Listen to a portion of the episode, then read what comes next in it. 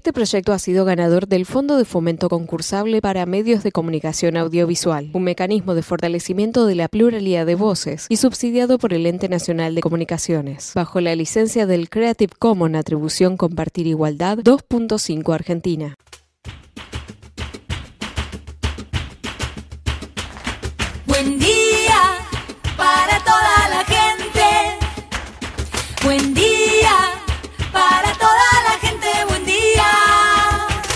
Buen día Soldati, edición Quédate en casa. Son días que necesitan de nuestro compromiso de quedarnos en casa en FM Soldati, no por eso vamos a dejar de ser comunicadores y comunicar. Aprovechamos los límites que se presentan para llevarte por WhatsApp las noticias y la información que necesitas. Vos quédate en casa. Va a ser un buen día, Soldati, pero vos nos vas a escuchar cuando quieras, mañana, tarde o noche. El sur está bien despierto. Participa enviándonos las ideas y contenidos al 11 36 88 87 91. Estamos a la distancia, pero juntes. Buen día, soldati. Hoy quédate en casa.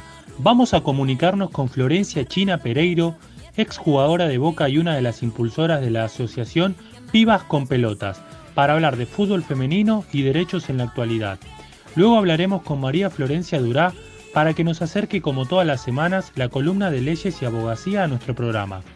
Y terminamos hablando con Emilio Bugiani, asesor de cultura del Frente de Todos en la legislatura porteña, sobre la emergencia cultural de la ciudad de Buenos Aires. Así arrancamos. Estas son las noticias en Buen Día Soldati.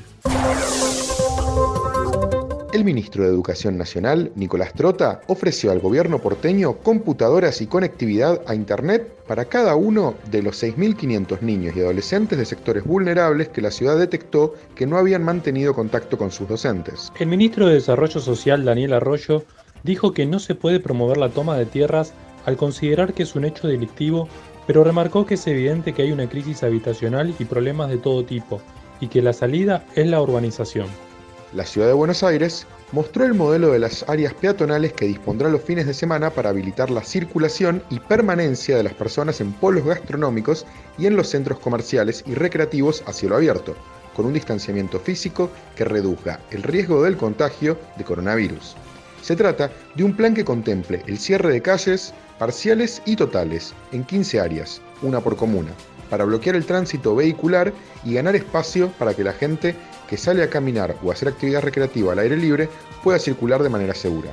Para el caso de la Comuna 8, será desde el viernes 11 sobre la avenida Chilabert en Villa Riachuelo. Los restos de Facundo Astudillo Castro, el joven de 22 años que estuvo desaparecido 107 días tras salir de su casa rumbo a Bahía Blanca, fueron inhumados ayer en el cementerio municipal de la ciudad de Pedro Luro, tras una breve ceremonia en una sala velatoria de la cual participaron sus familiares más cercanos y centenares de amigos y vecinos que se acercaron para despedirlo. Uno de los abogados de Cristina Castro, la madre de Facundo Astudillo Castro, aseguró que un perro adiestrado que inspeccionó uno de los patrulleros policiales secuestrados en el marco de la causa por la desaparición forzada, detectó presuntos rastros del joven. La información fue confirmada por fuentes judiciales quienes dijeron que efectivamente uno de los perros tuvo una reacción al aproximarse a determinado sector del rodado.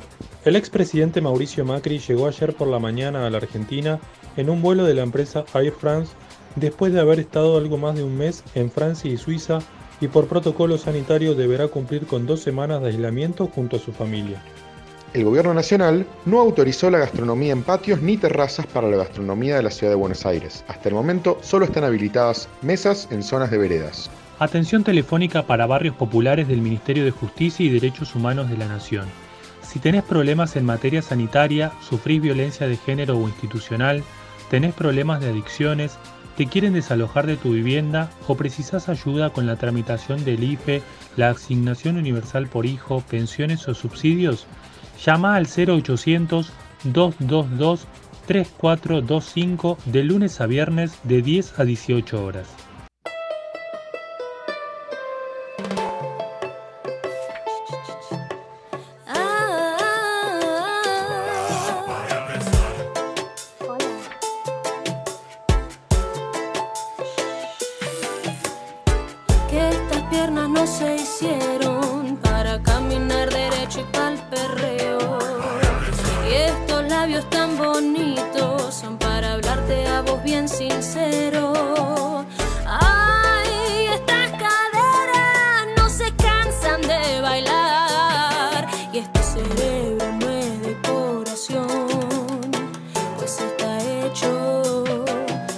Para pensar.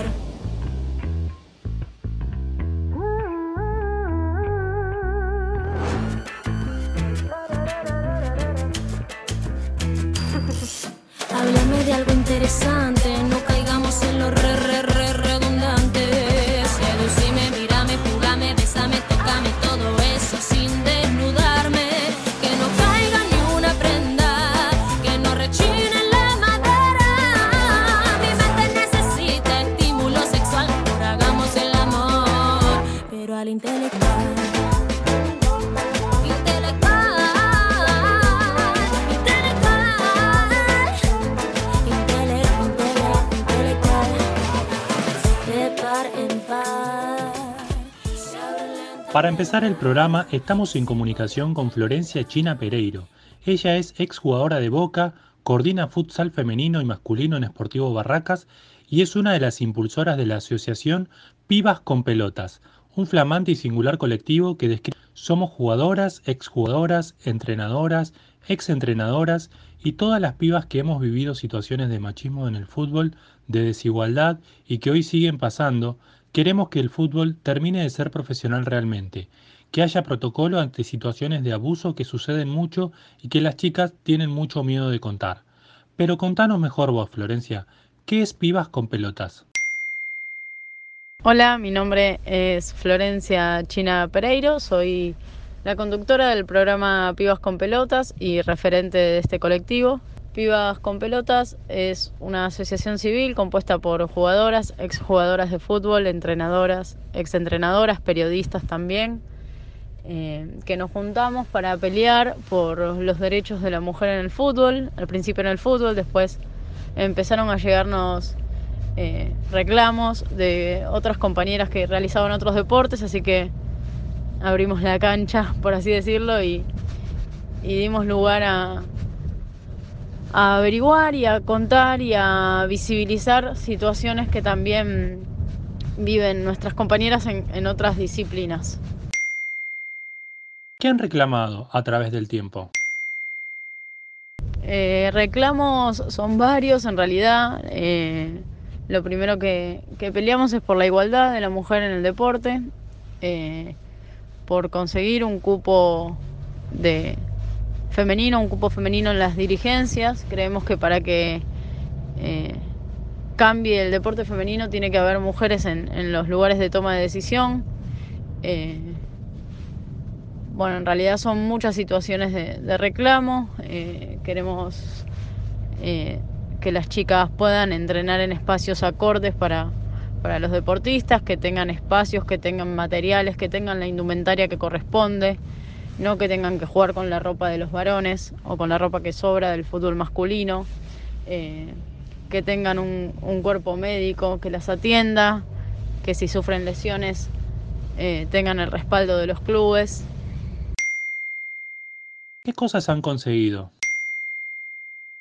Lo primero que conseguimos es haber generado un espacio de contención para las jugadoras, donde nos dimos cuenta que muchas se, se comunican con nosotros para, para ser eh, cuidadas, por así decirlo, para, para buscar respaldo y, y alguien que les diga cómo poder manejarse con un criterio lógico de profesionales atrás, abogadas, eh, abogados, periodistas, visibilizar las situaciones del deporte eh, a través de los medios de comunicación, ya sean programas de radio o a través de el diario Página 12, donde conseguimos tener una página y contar las diferentes situaciones eh, que vive el deporte femenino, porque creemos que hay algo que, que, está pasando, que es que la gente está muy desinformada, sobre todo con el fútbol femenino, y creen que quizá todas las jugadoras son profesionales y eso no es así, entonces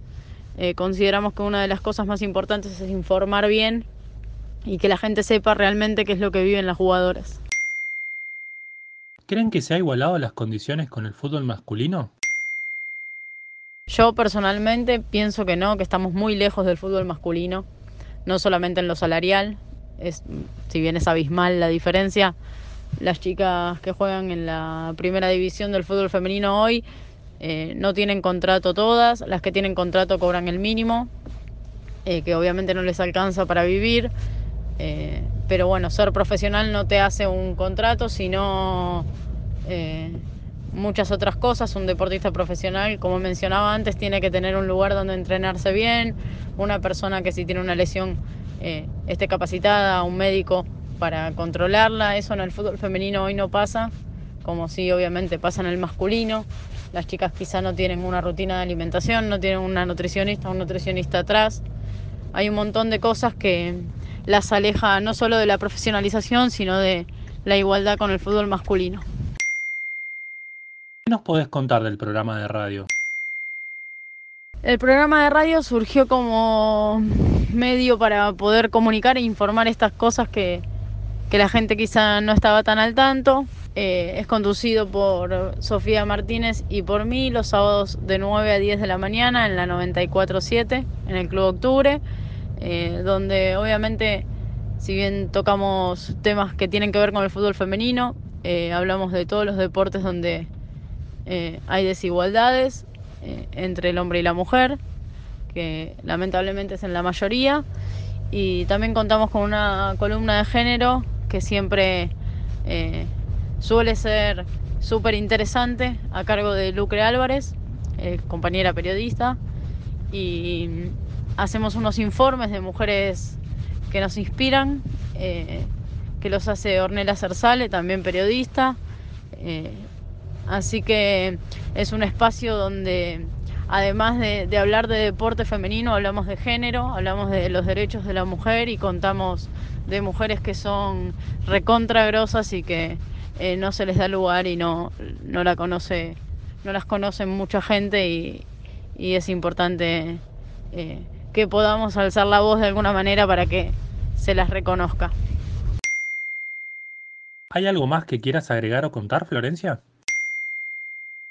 Sí, hacer hincapié en lo importante que es que mm, eh, se pueda aplicar la ley Micaela y se capacite a todos los dirigentes en lo deportivo, obviamente hablando, que se capacite a todos los dirigentes y a todas las personas que eh, están a cargo de los clubes, eh, que haya protocolos de género y de actuación ante la violencia contra las mujeres y que también pueda aplicarse en los medios de comunicación, eh, porque todavía hay mucho machismo y eso lo único que hace es generar más violencia. Esa fue Florencia China Pereiro de la Asociación Civil Pibas con Pelotas en comunicación con FM Soldati 91.3.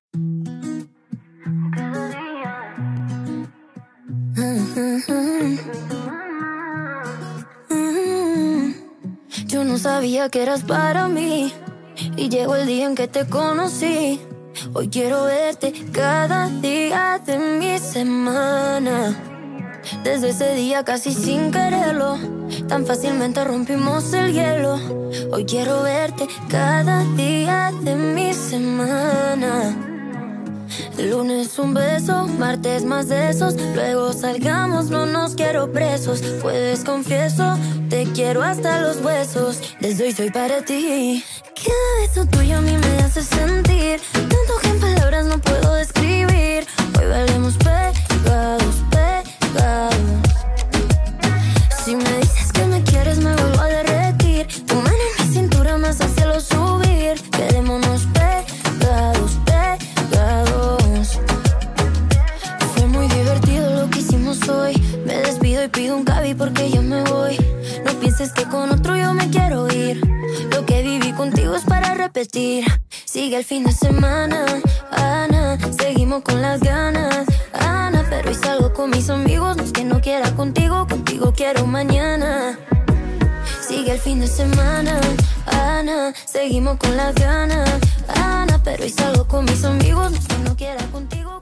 semana estamos en comunicación por WhatsApp con María Florencia Durá, integrante del grupo de abogados del hormiguero, para hablar de cuestiones legales, de derechos y de responsabilidades. ¿Qué tema vamos a tratar hoy? Buen día Fede, buen día a todos los que escuchan la radio. Hoy les voy a contar el caso de Cristina Vázquez que pasó 11 años en la cárcel por un hecho que ella no había cometido y fue hallada muerta la semana pasada en su domicilio en Misiones. Entonces, ¿cuáles son los hechos? ¿De qué se la acusaba? Todo comenzó el 27 de julio del 2001 cuando una jubilada del Poder Judicial de Misiones fue asesinada a golpes en la cabeza, presuntamente con un martillo, en su casa de, la ciudad de Posadas. Su mucama encontró el cuerpo un día más tarde. Los investigadores concluyeron que el crimen había ocurrido durante un robo y que se habían llevado dinero y joyas, si bien las puertas y las ventanas no habían sido violentadas. La pesquisa llegó a ella, a su amiga y al novio de esta por un testigo que aseguró ver a este último vendiendo joyas pertenecientes a la víctima. ¿Cómo se terminó resolviendo la causa? El pasado 26 de diciembre del año 2019, la Corte Suprema de Justicia, por unanimidad, absolvió a Cristina Vázquez y a Lucía Cecilia Rojas por el homicidio de la señora de 76 años. Por este hecho, Vázquez y Rojas habían sido condenadas a la pena de prisión perpetua. Para llegar a esta conclusión, la Corte Suprema remarcó que la revisión del fallo había sido deficitaria, en tanto se había apartado de las constancias de la causa, desatendiendo la prueba producida al no ponderarla ni confrontarla desde la perspectiva del principio de culpabilidad y de la garantía de presunción de inocencia. El máximo tribunal sostuvo que si no hay un debido proceso, entonces no puede existir el respeto a la garantía de la defensa y el derecho a ser oído. Se vulneraron principios básicos del debido proceso, la presunción de inocencia, la defensa en juicio, la culpabilidad por el acto, el derecho a que la condena sea revisada y el derecho a ser juzgado en un plazo razonable. La sentencia que establecía la culpabilidad de Cristina se basaba en rumores cargados de prejuicios de género y de clase. ¿Cuál consideras que es el problema de la justicia que dejan en evidencia casos como este? ¿Cómo se podría resolver? Esto da cuenta de una intervención judicial que carece 100% de perspectiva de género, absolutamente atravesada por la discriminación y por el machismo. Es urgente plantear el debate sobre la necesidad de incorporación de la perspectiva de género en todas las dependencias judiciales de todas las jurisdicciones. Si bien recordamos que existe la capacitación de la ley Micaela, no estaría resultando suficiente. Es por ello que la reforma judicial plantea medidas favorables a este tema. El artículo 17 establece que para la incorporación de los jueces y juezas que ocupen los nuevos cargos se deberá respetar la paridad de género.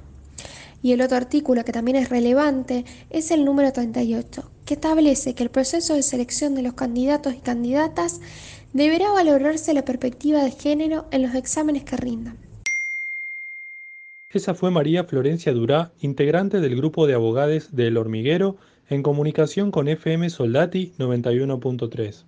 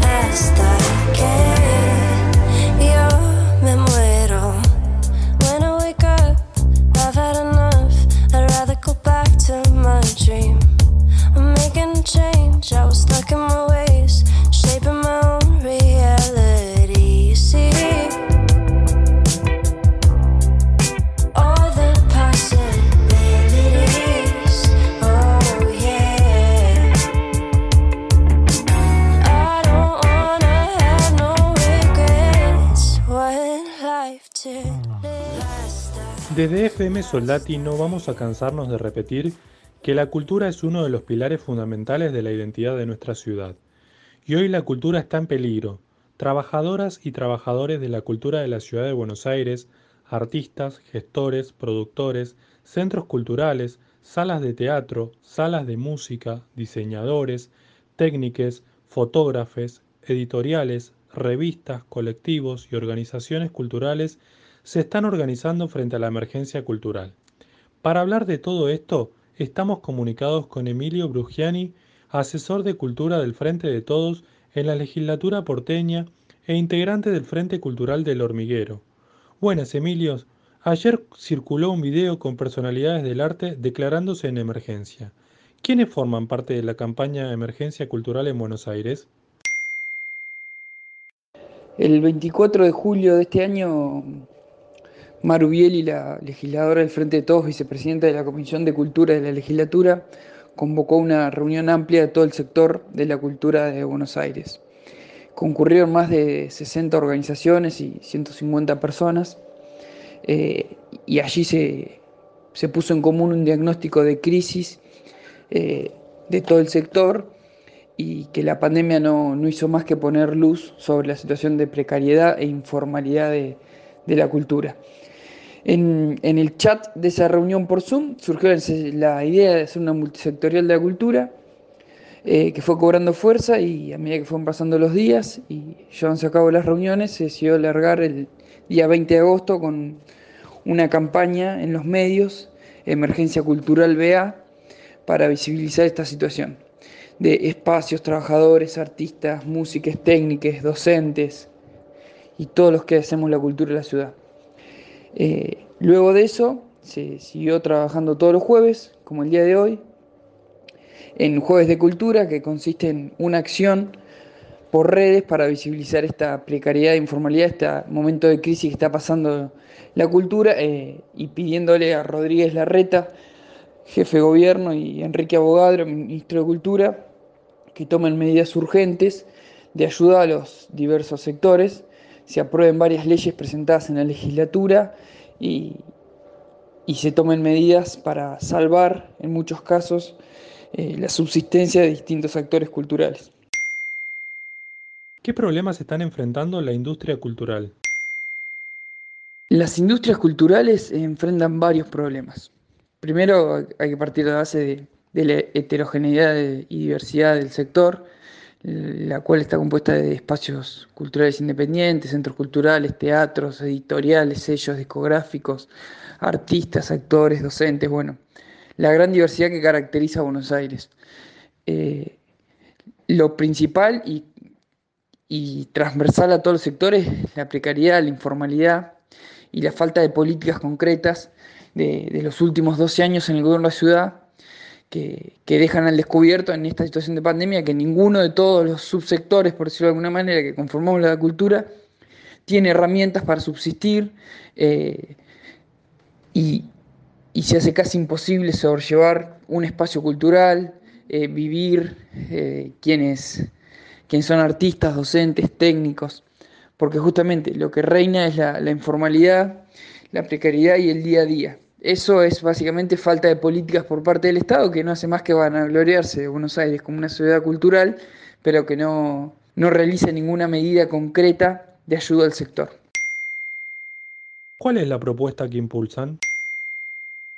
Lo que se propone desde Emergencia Cultural, primero, visibilizar esta situación que, que decíamos recién, de precariedad, informalidad y crisis que atraviesa el sector. Y segundo, se pide que se declare la emergencia cultural en Buenos Aires y en base a eso tomar medidas urgentes como una renta cultural, la aprobación de proyectos de ley de emergencia cultural, de ayuda a librerías, a editoriales, a teatros independientes, a trabajadores, a artesanos y otros sectores de la cultura, y la conformación de una mesa de trabajo para eh, analizar el presupuesto del 2021, ya que la Ciudad de Buenos Aires cuenta con el ministro de Cultura, el ministerio, con un presupuesto de alrededor de 8.600 millones y que esa distribución sea lo más equitativa posible y no, y no se destine gran parte de esa torta a las élites porteñas como son el Teatro Colón, la Usina del Arte, el Centro Cultural Recoleta.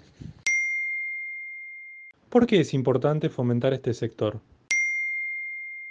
¿Por qué es importante fomentar esta multisectorial, esta campaña de emergencia cultural de Buenos Aires? Porque la cultura es una de esas características que nos distinguen a los porteños, la diversidad cultural, la pluralidad de voces. Eh, miles de turistas por año vienen a bailar tango y aprender tango en Buenos Aires.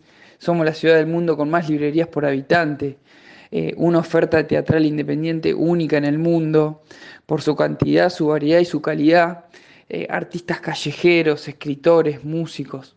Y eso hacia nuestra identidad da voces a, los más postergados de la sociedad, ayuda a vivir y crea identidad y comunidad. Por eso es necesario cuidar y proteger a la cultura porque nos, nos construye identitariamente como, como porteños y nos hace enorgullecer de la cultura que tenemos en esta ciudad.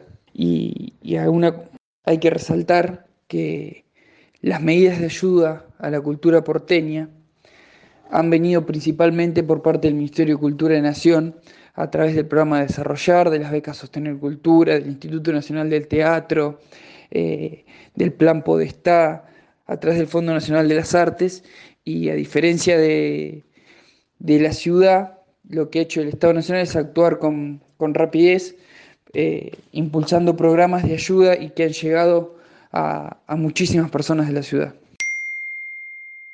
Ese fue Emilio Bugiani, asesor de Cultura del Frente de Todos en la legislatura porteña e integrante del Frente Cultural del Hormiguero, en comunicación con FM Soldati 91.3. Se terminó, caen las hojas sin compasión.